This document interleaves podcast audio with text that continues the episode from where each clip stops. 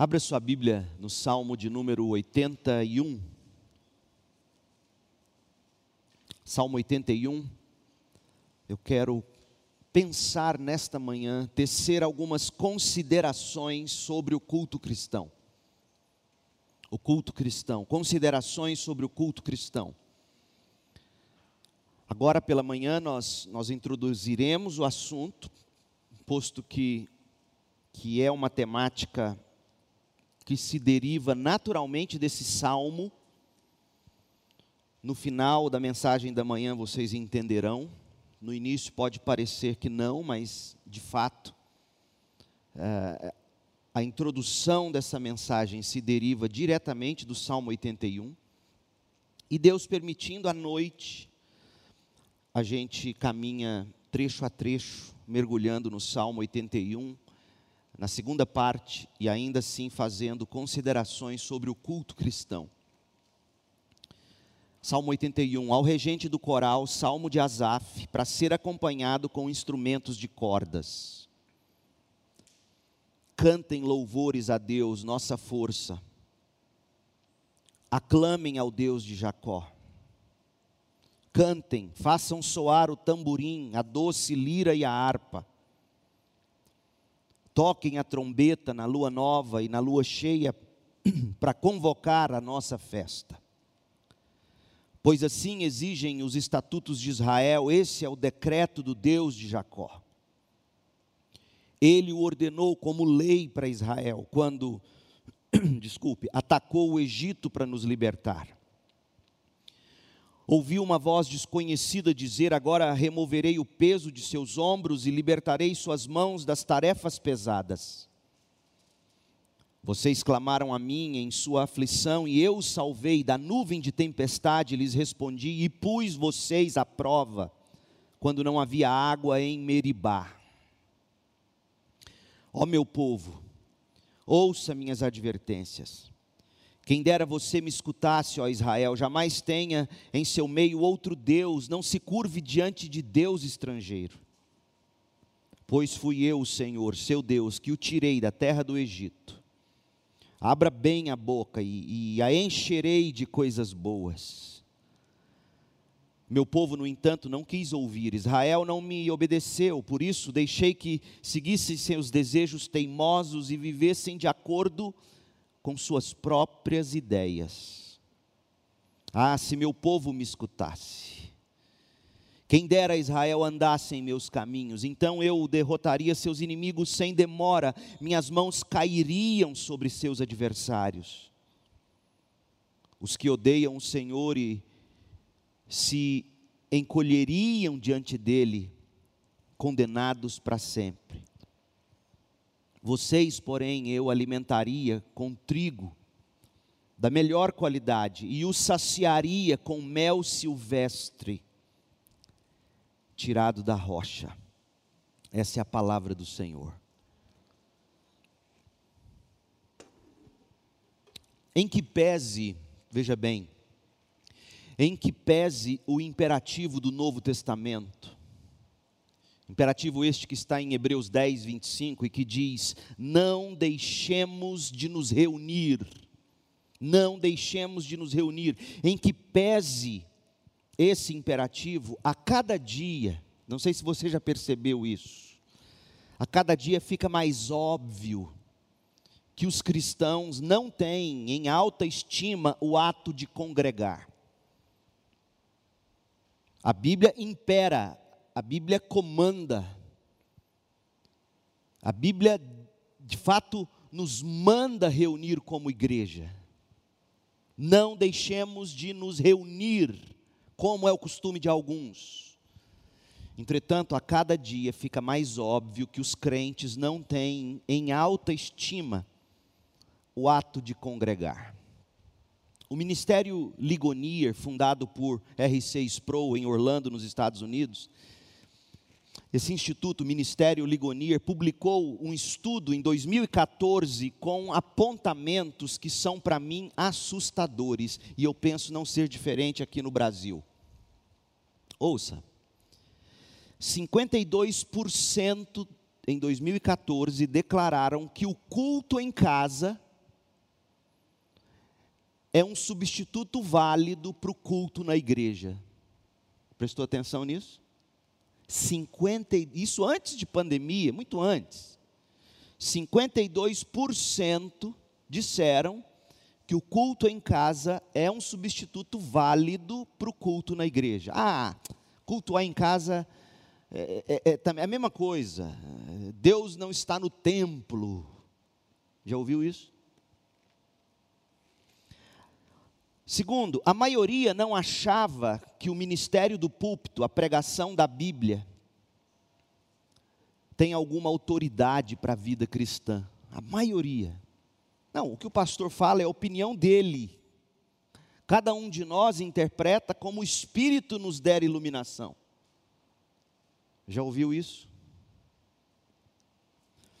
Terceiro, 91% responderam que a igreja não tem autoridade para validar profissões de fé cristãs. Isso aqui é assustador, gente, porque o próprio Jesus, em Mateus 18, de 15 a 20, foi quem disse que a igreja reunida em assembleia discerne se liga ou se desliga algum membro atestando ou deixando de atestar a cristandade que ele ou ela professa. Sempre foi assim, historicamente foi assim. Veja, eu não estou dizendo que quem está fora da igreja não é salvo, mas nós não podemos dizer que a igreja não tem qualquer autoridade do próprio Senhor Jesus Cristo para dizer se Fulano ou Beltrana, se não andam segundo os estatutos do Senhor revelados nas Escrituras, de que maneira nós não podemos dizer que ele ou ela não é salvo, claro, mas de que maneira nós poderemos continuar atestando que, não obstante a todo mau testemunho, ela ainda é crente? Não podemos. Mas 91% das pessoas diz: a minha fé é entre eu e Deus. A igreja não tem nada com isso. Isso em 2014. Mais recentemente, em 2018, um centro de pesquisas muito respeitado nos Estados Unidos, chamado, chamado Pew Research Center, Centro de Pesquisa Pew, P-E-W, divulgou que quase metade dos evangélicos que não costumam frequentar os cultos públicos da igreja, 46%, 46% dos que dizem não frequentar os cultos na igreja, ouça, eles disseram: não, a gente não frequenta, por quê? Porque a gente pratica a fé de outra maneira. É assustador. A segunda razão mais comum que os evangélicos dão para não frequentarem os cultos é que eles não encontraram uma igreja da qual eles gostem. 33%. Já ouviu gente dizer isso? Não, eu não encontrei a igreja que eu gosto. Como se igreja fosse prato de fast food. Eu não encontrei uma igreja que eu gosto. 33%. 46% diz: Não, eu não, eu, não, eu não cultuo na igreja porque eu pratico a minha fé de um outro modo. Um entre cada cinco evangélicos, 20%, diz que não gosta dos sermões. 20% diz que não gosta dos sermões. Se ouvisse o pastor Leandro pregar uma hora e dez, então, hein? Pouco mais de um em dez, um, 11% dizem que não se sentem bem-vindos nos cultos. Por isso não vão à igreja. Não, eu não me sinto bem-vindo na igreja.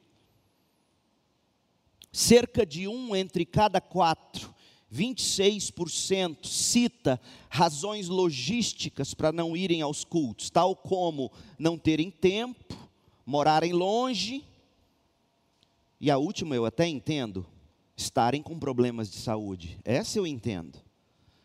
Mas se é porque moram longe, então encontrem uma perto. E se não tem tempo, quem faz o tempo somos nós. Eu mesmo faço meu tempo segundo as minhas prioridades.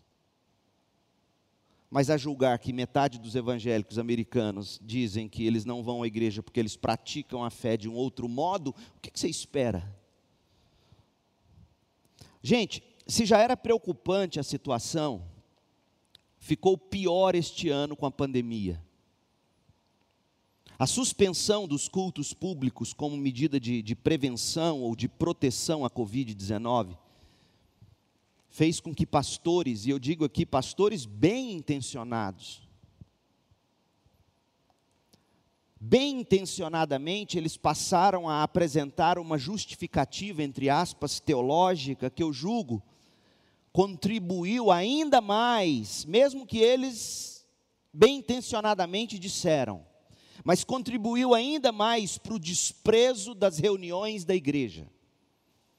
Eu estou falando daquelas afirmações do tipo: ah, mas a igreja não é o templo. Ah, mas a igreja não precisa de templo. Você ouviu isso? Você disse isso? Com efeito, gente, uma igreja não é o edifício. Uma igreja não é o edifício, o prédio, o templo que pode ser fechado ou aberto. Eu sei, a Bíblia não fala que são os tijolos que são o templo. Por outro lado, uma igreja também não é um evento para ser assistido por transmissão online. Isso não é igreja. Inclusive, pasme você ou não, já existe na internet igreja denominada igreja online. A igreja se reúne virtualmente. Pessoas de várias partes do mundo se reúnem virtualmente, nunca se viram, nunca se tocaram, nunca sentiram o cheiro um do outro. Gente, uma igreja não é o prédio, mas uma igreja não é transmissão de culto online. Uma igreja é uma comunidade que se reúne, ouça, uma igreja é uma comunidade que se reúne regularmente em algum lugar específico. A igreja não é o templo, mas a igreja precisa de um templo, ou de um salão, ou de uma grande casa, ou de um grande ambiente que possa comportar a igreja toda lá dentro, para se reunir e não sou eu que estou inventando isso. A Bíblia diz, Paulo, quando escreveu a Filemão, por exemplo, no versículo 2, Paulo escreveu: Olha, eu escrevo também, além de escrever para você, Filemão, eu escrevo a igreja que se reúne. Igreja reúne na sua casa. O templo era a casa de Filemão. Ô oh, meu povo.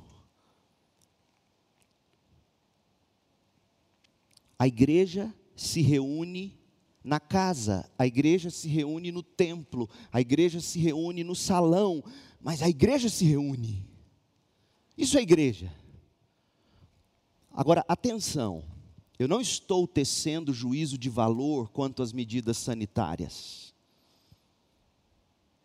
As medidas sanitárias que, que em dado momento, uh, vieram para nós não nos reunirmos. Em algum momento elas foram e são importantes. Ponto final. Não é isso que está em discussão. Ademais, a graça, graças a Deus, veja, graças a Deus, muitos crentes, muitos pastores, muitos líderes puderam se voltar para as mais variadas formas de tecnologia como meio para encorajar uns aos outros na Bíblia durante esta época, esta época que é uma época incomum. Meu povo, uma época incomum como a nossa não pode determinar o que será o comum depois que ela passar. Ouça bem isso. Eu fico vendo, gente, como será a vida pós-pandemia? Pelo amor de Deus, a vida na pandemia não define o que terá que ser o comum. Isso é loucura. O momento incomum é para ser vivido com a devida sabedoria e ele até poderá lançar algumas luzes para o futuro, mas ele não determina como será o comum por vir. Mas esse tempo incomum possibilitou que pastores, líderes, crentes, puderam se voltar para ferramentas da tecnologia virtual. A gente pode orar uns pelos outros ao telefone. A gente pode enviar, orar aqui, e, e, às vezes você não sabe se, se você ligar nesse momento a pessoa não vai poder te atender, de repente então você grava aqui uma mensagem para ela, orando realmente por ela, e em nome de Jesus, amém, e envia essa mensagem, em algum momento ela vai ouvir que você orou por ela. Isso, isso é plenamente possível, desde que não seja a norma. A gente pode realizar reuniões administrativas, estudos bíblicos virtuais. Aliás, a nossa MCM se reúne usando o Zoom, coisinha linda, é uma margarida lá, toda bonitinha assim, na janelinha do Zoom. Entendeu?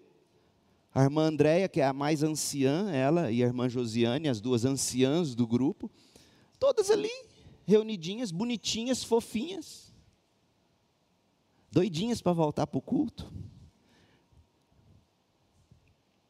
Então a gente pode realizar reuniões administrativas, estudos bíblicos virtuais. O Clube do Livro está se reunindo assim, o Ricardo e todos os meninos e meninas que se reúnem estão se reunindo virtualmente e eu tenho certeza, em alguma medida, acaba sendo até mais produtivo do que pessoalmente, porque você fica mais focado no estudo em si, é ou não é, Ricardo? Entretanto, perde-se com relacionamento, que é vital. Então, os pastores podem gravar e postar aulas, mensagens para os membros que estão sob os seus cuidados.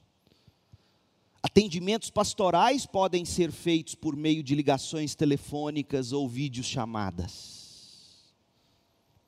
Então, eu sou grato, de fato, eu sou muito grato ao Senhor por podermos ministrar uns aos outros dessas maneiras, enquanto estamos dispersos por causa desse, desse momento incomum, esse momento pandêmico. Graças a Deus. Outra coisa importante a se dizer: meu objetivo não é fazer alguma contribuição ao debate sobre se igrejas devem transmitir cultos ao vivo. Eu não estou discutindo isso. Porque eu tenho a minha convicção bíblica, batista, histórica, que diz que culto é a reunião dos crentes. Ponto. O máximo que fazemos é transmitir o culto que está acontecendo. Mas o culto é aqui. E quem assiste se beneficia de alguma maneira, obviamente. Mas o culto é aqui, é enquanto ele acontece aqui. Então, mas eu não estou entrando nessa discussão, estou, até porque a gente faz isso e a gente tem alegria por poder fazer isso, transmitir nossos cultos.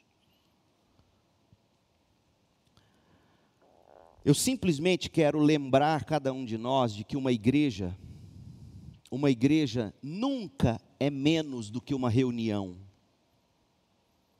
Uma igreja nunca é menos que uma assembleia.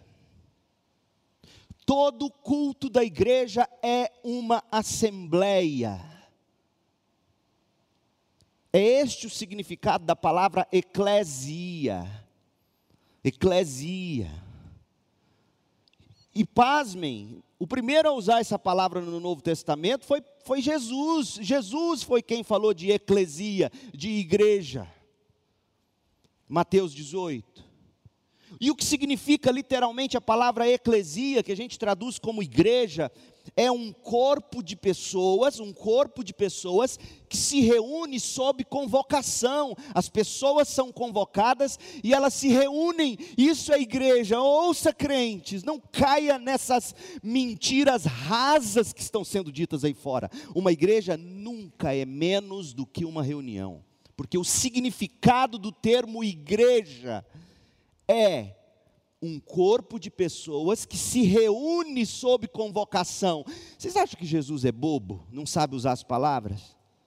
Óbvio que não. O homem mais sábio do universo, que jamais existiu e jamais haverá. Desde toda a eternidade sábio. E quando ele quis definir a igreja, ele falou: igreja é eclésia é um corpo de pessoas que, quando convocados ou convocadas, se reúnem. Embora Jesus poderia ter usado outra palavra para falar de igreja, vocês acham que não? É óbvio que sim. Então, uma igreja nunca é menos do que uma reunião. Embora muitas congregações não possam se reunir agora, e é compreensível o momento que estamos vivendo, reunir-se é a essência de uma igreja. Reunir-se, congregar na assembleia, é a essência da igreja. Congregar não é apenas uma coisa boa que os crentes ao longo dos séculos inventou. Porque a gente fica com a impressão, aí a gente tem o discurso, não, Constantino, depois do terceiro século, foi ele, aí inventou o templo, até então a igreja não reunia em templo. É verdade, ela não reunia em templo, mas ela reunia em grandes casas ou em casas. E sempre que ela se reunia, naquela reunião estava a igreja.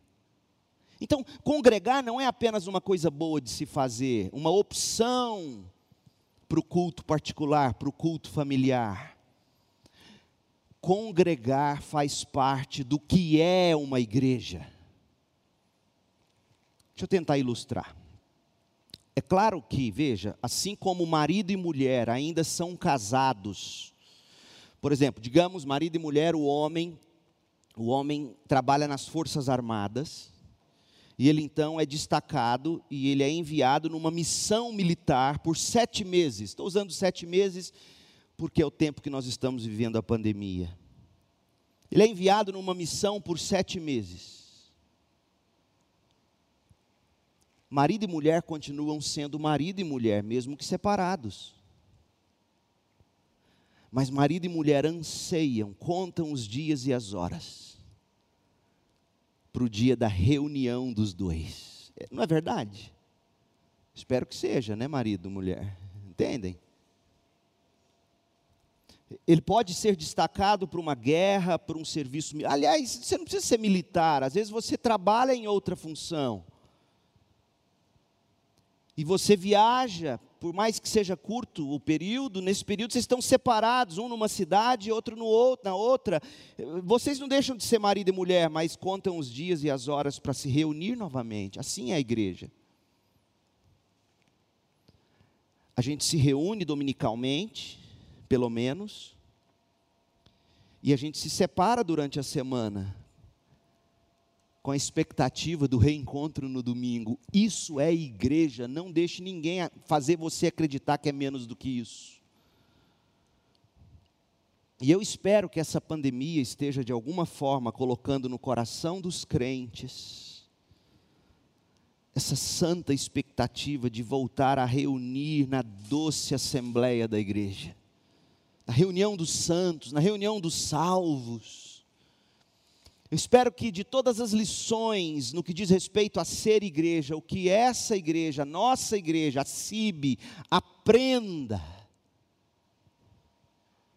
Não é como muitos estão dizendo aí, não, nós vamos aprender que igreja é muito mais, é viver lá fora. Eu sei, e a gente tem que aprender isso. Mas mais do que isso, eu quero que a gente aprenda o quão importante, vital é estarmos reunidos como igreja. Uma igreja é uma reunião, é uma congregação reunida em assembleia. Sim, meu povo, cada um de nós crentes é o templo do Espírito Santo. Você já deve estar pensando nisso, mas eu que sou o templo do Espírito Santo. É verdade, eu também, todo crente é. Mas o contexto em que Paulo fala do crente ser o templo, não é o contexto para você pegar essa expressão e dizer, eu não preciso de reunir no templo da igreja, já que eu sou o templo do Espírito. Não é isso.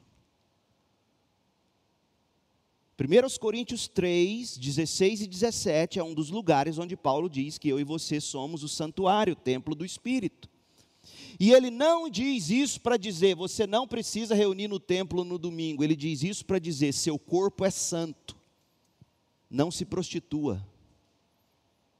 Não cometa fornicação, não cometa perversão sexual, cuide do seu corpo, seu corpo é santo, o Espírito Santo de Deus habita no seu corpo. E tem crente dizendo: não, o templo somos nós. Eu sei. Mas Paulo não diz isso, eu repito, para dizer que você não precisa reunir no templo. Ele diz isso para você criar vergonha na cara e tratar melhor seu corpo. Já que você diz ser crente as coisas que você come, as coisas que você fala, as coisas que você bebe, a vida que você leva, você faz tudo isso no corpo. Você não é um Gasparzinho, um camarada desencarnado. Você tem corpo, e nesse corpo, de alguma maneira misteriosa, assim como a minha alma e a sua, habita em nós também o Espírito de Deus. Você tem noção disso? Mas isso não é para dizer que você não precisa do templo para se reunir, já que você é o templo. Deixe-me ler alguns textos com você. Abra em Efésios 2, 21. Eu vou ler na nova Almeida atualizada. Efésios 20, 2, 21. 21 e 22. Efésios 2, 21. Nele, Cristo, em Cristo, todo o edifício, a igreja, bem ajustado, cresce para ser um santuário dedicado ao Senhor. Quem é o santuário aqui? É a igreja. É a mesma expressão que Paulo usou lá em Coríntios 3, para falar que a gente é o santuário, o templo do Espírito. Mas lá ele usou para dizer: trata bem esse corpo de forma santa. Mas de fato, o santuário são os crentes reunidos.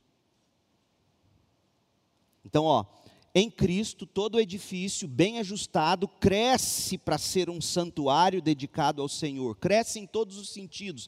Cresce espiritualmente, cresce numericamente. Em Cristo também vocês estão sendo edificados. Agora ouça, edificados junto com os outros.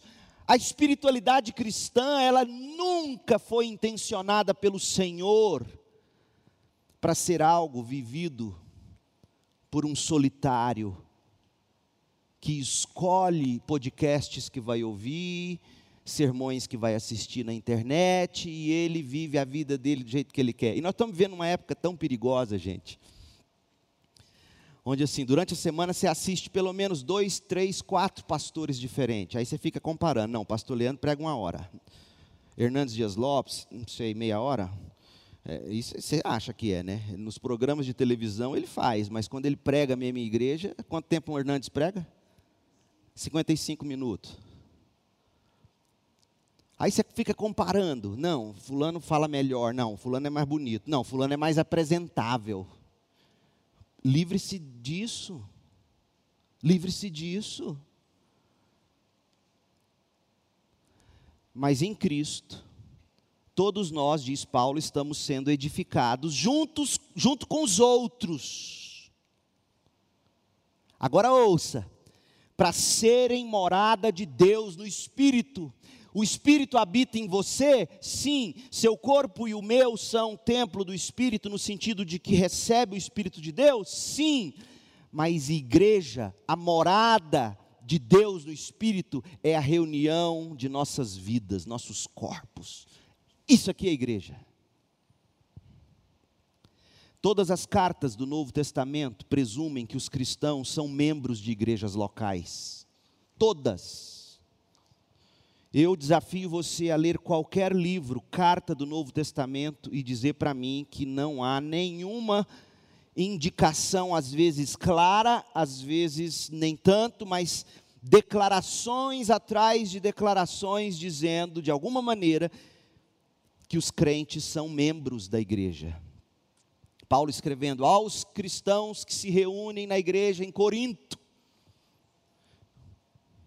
Paulo não escreve para indivíduos, ó, oh, eu vou escrever para o irmão Júlio para ele cuidar da espiritualidade dele. Não, ele escreve para a igreja que o irmão Júlio é membro. Sim, Paulo escreveu para Filemon, mas Paulo escreveu corrigindo um problema, mas paralelo à carta a Filemon, Paulo escreveu a Colossenses, que era a igreja de Filemon. A carta foi aos Colossenses, a carta a Filemon foi para dar uma corrigida ainda maior. Mas Filemon estava na igreja de Colossos. Paulo escreveu a Timóteo, Paulo escreveu a Tito, mas Paulo escreveu a dois pastores que cuidavam de igrejas. Portanto, o que Paulo escreve aos dois é no sentido de ensiná-los como eles devem conduzir o pastorado ou a formação de pastores nas igrejas. A espiritualidade cristã, ela não é divorciada de uma igreja local. Não existe isso, não existe isso, meu povo. Nós estamos vivendo uma época onde é chique você ser crente sem ter igreja. Isso não é neotestamentário. Veja, não estou dizendo que não existam salvos desigrejados. O que eu estou dizendo é que essa não é a norma. Existem peixes vivendo em aquários,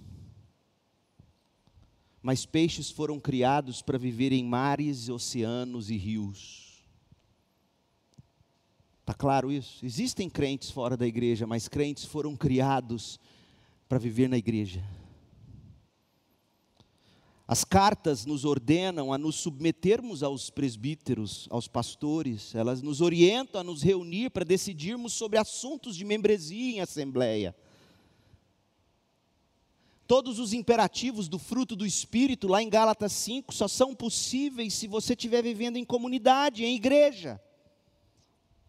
Ou seja, tudo que Paulo ensina nas epístolas é impossível de ser vivido em grande medida se você não é membro de uma igreja.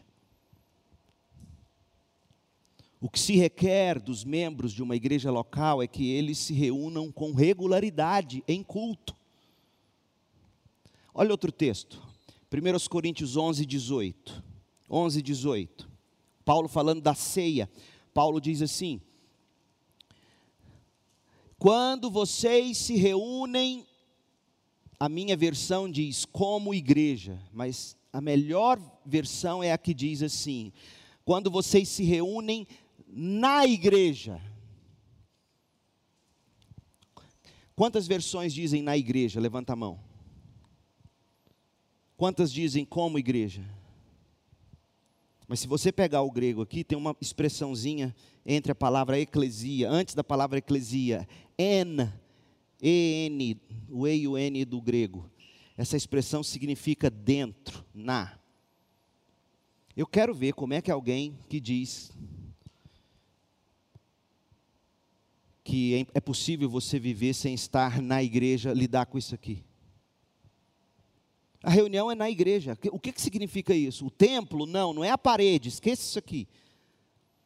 É o momento solene quando os crentes estão juntos. E louvado seja Deus que nós temos estruturas para a gente se reunir confortavelmente. Imagina você se reunindo agora, debaixo de uma lona. Você não viria, né? Pois em muitos lugares do mundo, nesse momento, eles estão debaixo de um sol, em palhoças, debaixo de lonas, e lá é o templo porque lá na igreja, na igreja deles estão os crentes. Crente, glorifique a Deus por esse ar-condicionado.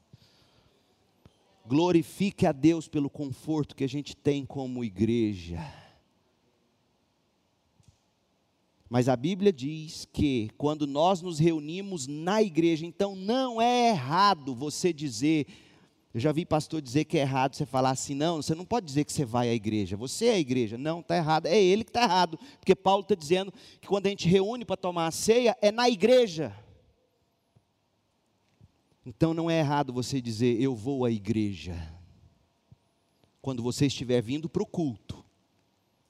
Para o culto, veja, se você estiver vindo aqui durante a semana, para ter uma reunião comigo, ou para participar de alguma coisa, você não precisa dizer eu vou à igreja. Porque a igreja não vai estar reunida. Você pode dizer, eu vou ao prédio da igreja, está certo. Mas no domingo, quando você vem para o culto, ou na quarta-feira, quando você vem para o culto, não é errado, aliás, é bíblico você dizer, eu estou indo à igreja. O significado pleno de igreja é a reunião dos crentes no culto. Os membros da igreja reunidos para cultuar ao Deus Trino.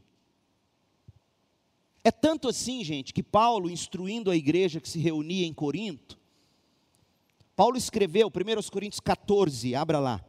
Paulo escreveu que é na reunião dos crentes que está a igreja. Onde está a igreja? Na reunião dos crentes. Deixa eu te tentar te ilustrar. Então, digamos, o Ed e a Andréia são casados, certo? Certo. Moram debaixo do mesmo teto. Glória a Deus, é assim que tem que ser. Dormem na mesma cama?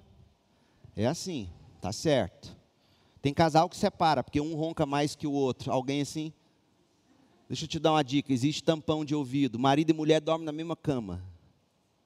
Aí você põe o tampão. Lá em casa eu durmo com tampão. A Cris ronca e é muito. Ela também dorme com tampão. Ela diz que eu ronco. Eu não sei, nunca ouvi. Mas a gente dorme junto. É marido e mulher.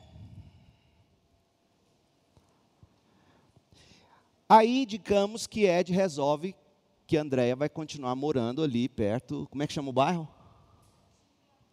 No Jardim Planalto. Andréia vai morar lá e ele vai morar lá em frente ao Parque Flamboyant. Que ele resolveu que lá é mais perto, ele vai fazer as caminhadas dele. Mas estão casados.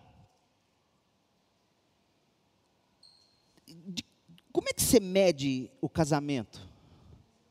Não, eles moram separados.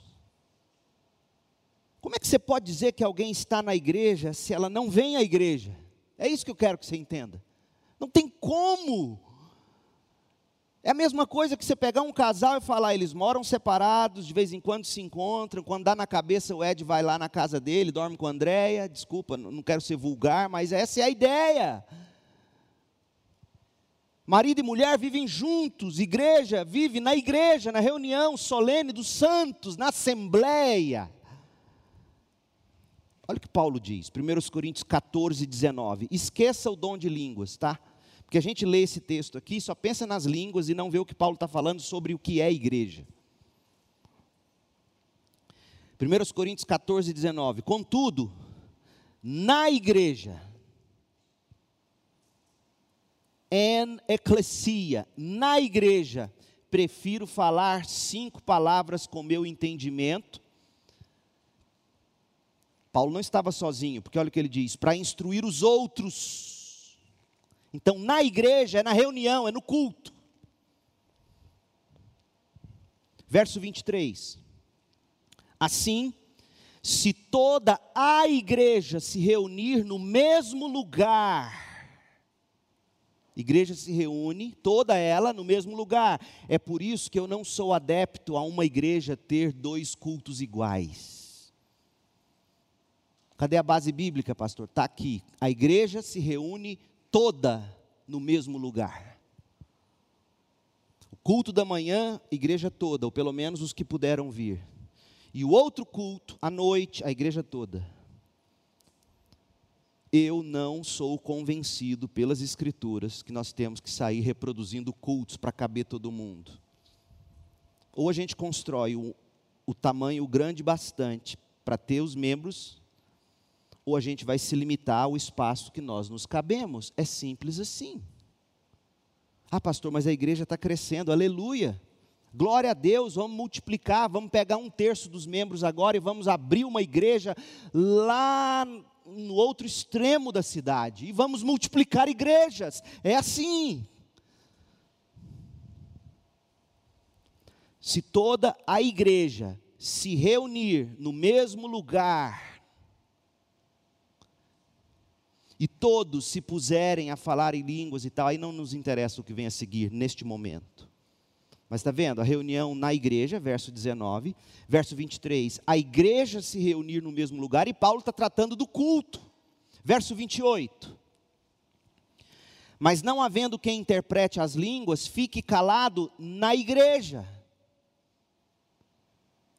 Gozado, Paulo poderia ter dito: fique calado no culto não estaria errado, certo?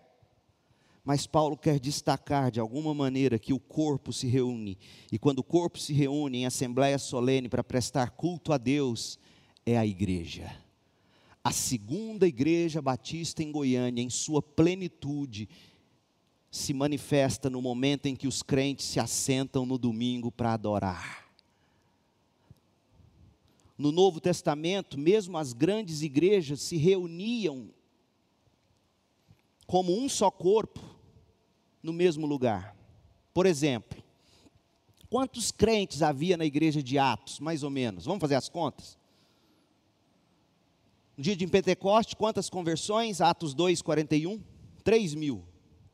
Depois em Atos 4, 4 diz que só de homens houve um acréscimo de 5 mil. Estamos falando aí de 8, 10 mil pessoas, ou mais. Onde é que esse povo se reunia para cultuar?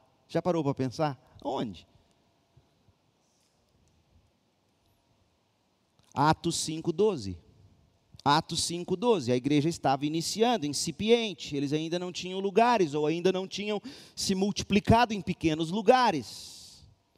Porque, obviamente, aquela igreja de 8, 10, 12 mil membros não conseguiria construir um local naquele tempo para 10, 12 mil pessoas. Então, eu creio plenamente que chegou um momento em que a igreja se multiplicou e várias igrejas se espalharam por Jerusalém. E ali nascem os primeiros batistas. Amém? É assim. Mas antes disso, Olha o que Atos 5,12 diz: que todos esses crentes, milhares, todos se reuniam regularmente no templo, na parte conhecida como Pórtico de Salomão. Pastor, mas será que cabia esse tanto? Deixa eu te dar um exemplo para você entender. Nossa capacidade aqui é 376, 396 pessoas com cadeiras no corredor. Nós temos no papel 413 membros, 480 membros. Hã? 486, a Laísa me informou. Mas a gente não reúne os 486. Mas a gente se reúne de forma representativa o bastante para dizer é a segunda igreja batista reunida. Toda ela. É o que estava acontecendo em Atos 5:12. Toda a igreja, pelo menos em grande expressão, se reuniam regularmente no mesmo lugar. A igreja do Senhor Jesus Cristo no Novo Testamento é uma congregação de crentes autônomos, ou de, é uma, é uma congregação local autônoma, de crentes batizados, associados por pacto, comunhão no Evangelho, que observa as ordenanças, que pratica disciplina, e que se mobiliza para fazer discípulos de todas as nações. Isso é uma igreja, segundo os batistas. Eu acabei de resumir para você o que diz o artigo de número 6 da Declaração de Fé dos Batistas do Sul dos Estados Unidos. O que é uma igreja batista? A igreja do Senhor Jesus Cristo no Novo Testamento é uma congregação local autônoma de crentes batizados, associados pelo pacto de fé e comunhão do Evangelho, observando as duas ordenanças de Cristo, eh, batismo e ceia, governada pela palavra de Deus, exercitando os dons, direitos, privilégios investidos nos crentes pela palavra e buscando estender o Evangelho aos confins da terra. Isso é uma igreja batista. Eles fazem tudo isso, nós, os crentes, e nos mobilizamos para o cumprimento da, da grande comissão, reunindo-nos aqui no espaço e no tempo. Gente, uma igreja é mais do que uma reunião, é claro, eu sei disso. Mas uma igreja se reúne, depois se espalha, se reúne novamente, e depois se espalha. E seus membros continuam a fazer parte da igreja durante a semana, enquanto eles servem e representam a Cristo em casa. Locais de trabalho, na vizinhança, mas uma igreja nunca é menos do que a sua reunião no domingo. No nosso caso, as duas reuniões. Por exemplo, outro exemplo: Supremo Tribunal Federal. Esqueça as picuinhas. 11 ministros compõem a Suprema Corte. Em certo sentido, cada um deles são pessoas comuns, como você e eu. Sim, é claro, cada um deles são indivíduo, são autoridades influentes, mas por conta própria. No sentido mais profundo, eles são Suprema Corte quando? Quando? Quando se reúnem em assembleia, quando se reúnem em sessão. Cada ministro é membro do Supremo Tribunal Federal, mas eles são Supremo Tribunal Federal quando a egrégia, a igreja a corte se reúne. Quando os juízes da Suprema Corte se reúnem como um tribunal para fazer julgamentos formais, aí sim eles assumem a identidade de Supremo Tribunal Federal. A segunda igreja batista em Goiânia, Goiânia assume a sua identidade como igreja aqui nos cultos. Deus planejou a igreja local como um povo que se reúne em assembleia. Não funciona de outra maneira. O que torna a assembleia, a reunião da igreja, uma parte tão importante da identidade de uma igreja. Por que, que é importante isso? Pastor, onde está o valor de se discutir tanto? Primeiro, que é o que o Senhor ensinou, e se é o que ele ensinou, óbvio, a gente tem que obedecer. Mas, gente, você saberia quem é quem se a pessoa não se reunisse? Há pessoas que e eu não quero julgar os motivos, existem motivos justificáveis, há pessoas que quase não vêm à igreja. E durante um tempo você perde até o contato. Aí quando você vê, você até fica com aquela sensação: nossa, mas você é, você é membro da igreja? Você ainda é membro da igreja? A gente não tem ou não tem essa experiência? Por quê? Porque é quando a igreja se reúne que a gente vê quem é quem. E aqueles de quem nós sentimos falta entre nós, nós vamos atrás, procuramos, por quê? Porque o lugar deles é aqui, na igreja, como diz Paulo. Então, uma igreja, ela, ela precisa se reunir para se tornar visível para ela mesma. E uma igreja precisa se reunir para tornar visível para o mundo. Querendo você ou não, em mas é tão bonito no nosso caso, quando eu falo que eu sou pastor desta igreja e que as pessoas se lembram desse nosso templo e falam com tanto respeito, nossa, aquela igreja, igreja antiga, uma igreja séria, é tão bonito isso. Por quê? Porque eles nos identificam nessa reunião. Se não é na reunião, se é só no templo, tudo bem, mas nós só temos esse templo, por quê? É um teste agora, prova se você entendeu tudo que eu falei. A gente só tem esse templo por um motivo. Por quê? Porque a gente precisa se reunir. Então, quando eles dizem, nossa, é tão antigo aquela igreja, que, que, sabe o que eles estão dizendo? Que maravilha saber que vocês há mais de 75 anos se reúnem como igreja. A gente marca a presença para o mundo, a gente diz quem nós somos. Isso tem que fazer você tomar cuidado, crente. Se você é membro dessa igreja, cuidado com as suas postagens. Crente no stories com garrafa de cerveja, perna esticada, mostrando coxa e garrafa de cerveja. Se isso não é um problema para você, é um problema para o corpo de Cristo. E você é membro dessa igreja, você não pode fazer isso. Ou se não, peça para sair. Você não pode fazer isso. Está errado, é pecado. Não estou entrando em méritos de bebida, estou entrando em méritos de escândalo. Um crente não se gaba dessas coisas. Mas isso é outro sermão mas eu estou tentando mostrar que nós temos uma identidade que se revela para o mundo e que quando eles enxergam você lá, e principalmente quando você se diz ser crente, membro dessa igreja, você tem que tomar cuidado com os cheques sem fundo, com as contas não pagas, com seu testemunho cristão. O Salmo 81. A reunião é o que nos define como igreja. Não é só a reunião, mas não é menos do que a reunião. Portanto, não deixemos de nos reunir, não deixemos de nos congregar. De onde eu tirei isso? Do Salmo 81. E eu termino.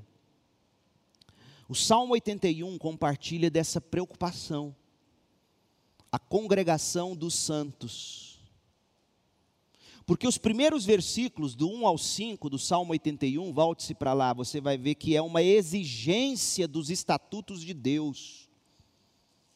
É uma ordem da lei divina que Israel se reunisse para celebrar.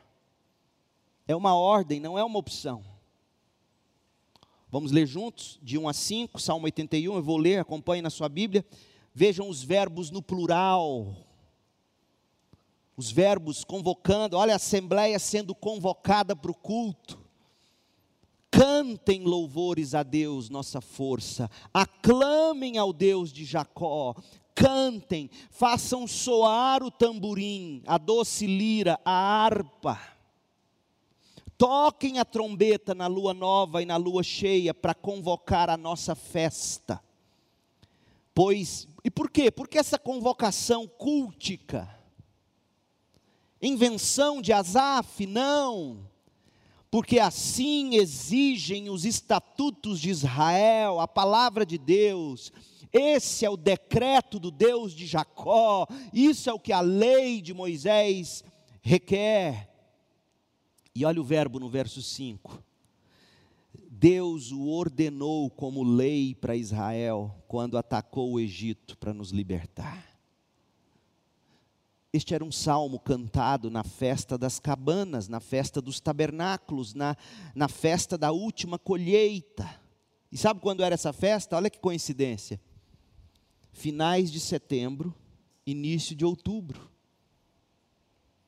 É um salmo de louvor, é um salmo de adoração ao Deus que libertou o povo do Egito. E o povo era chamado na época da colheita, na época da bonança, a festejar com a perpétua lembrança a libertação do Egito que Deus proporcionou a eles. Outra coisa, aquela era uma época que marcava o fim do ano velho e o início do ano novo. Esse salmo, não haveria um salmo mais apropriado do que um salmo de ano novo. É esse o salmo de ano novo de Israel. E nesse salmo, tão claramente, um salmo de adoração, onde, como nós já vimos, o povo de Deus está reunido na época da colheita para lembrar da provisão de Deus, para lembrar de como Deus libertou eles do Egito, como Deus colocou eles na terra e agora eles colhiam na terra que Deus lhes deu. A convocação cultica é um imperativo divino. Crentes se reúnem para adorar porque o Senhor os convoca. E aí, hoje à noite, tarefa de casa para terminar. Eu quero que você reflita hoje à tarde, lendo e meditando sobre esse salmo. Vamos lá, crente? Vamos assistir futebol hoje?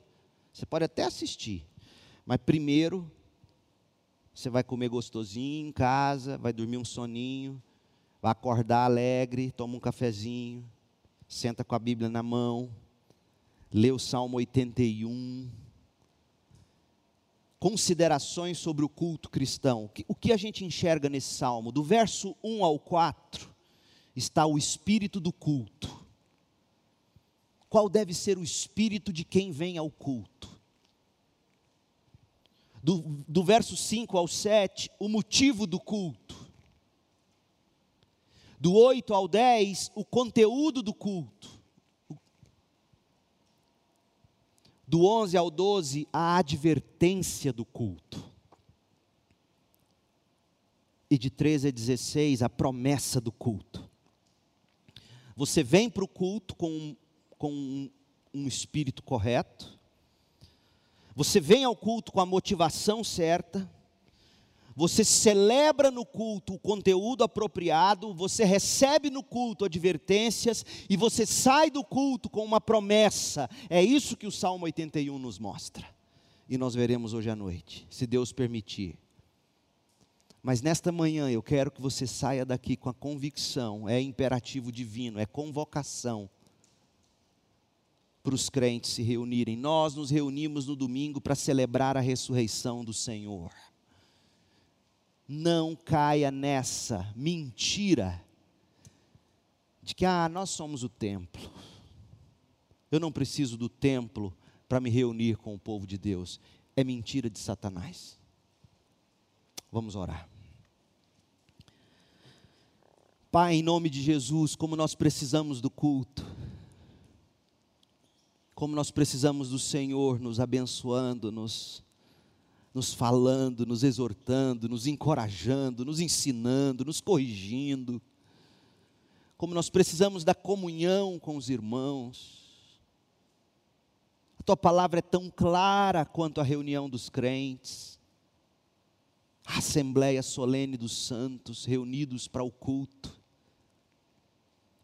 Livra-nos desta onda de apatia e de indiferença quanto ao templo e à reunião dos crentes. Nós precisamos dela. Ó oh Deus, obrigado pelo privilégio que temos de ter aqui esta igreja, de ter aqui este lugar, este prédio, que nos recebe tão confortavelmente.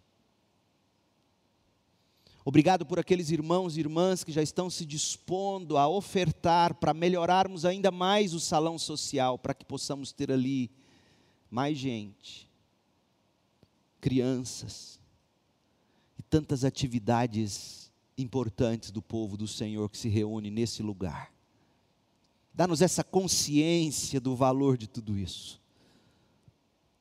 Faça de nós homens e mulheres generosos, e que buscam e aguardam com expectativa os cultos do domingo para a celebração da igreja. E livra-nos de manchar o nome de Cristo, o nome da igreja. Quando nós saímos daqui e encaramos a lida diária da vida. Ó oh Deus, precisamos de Jesus, que a graça do Senhor Jesus Cristo, que o amor de Deus o Pai, a comunhão e as consolações do Espírito estejam sobre nós e o povo de Deus espalhado pela terra, hoje e para sempre. Em nome de Jesus, amém. Deus te abençoe, graça e paz. Até a noite.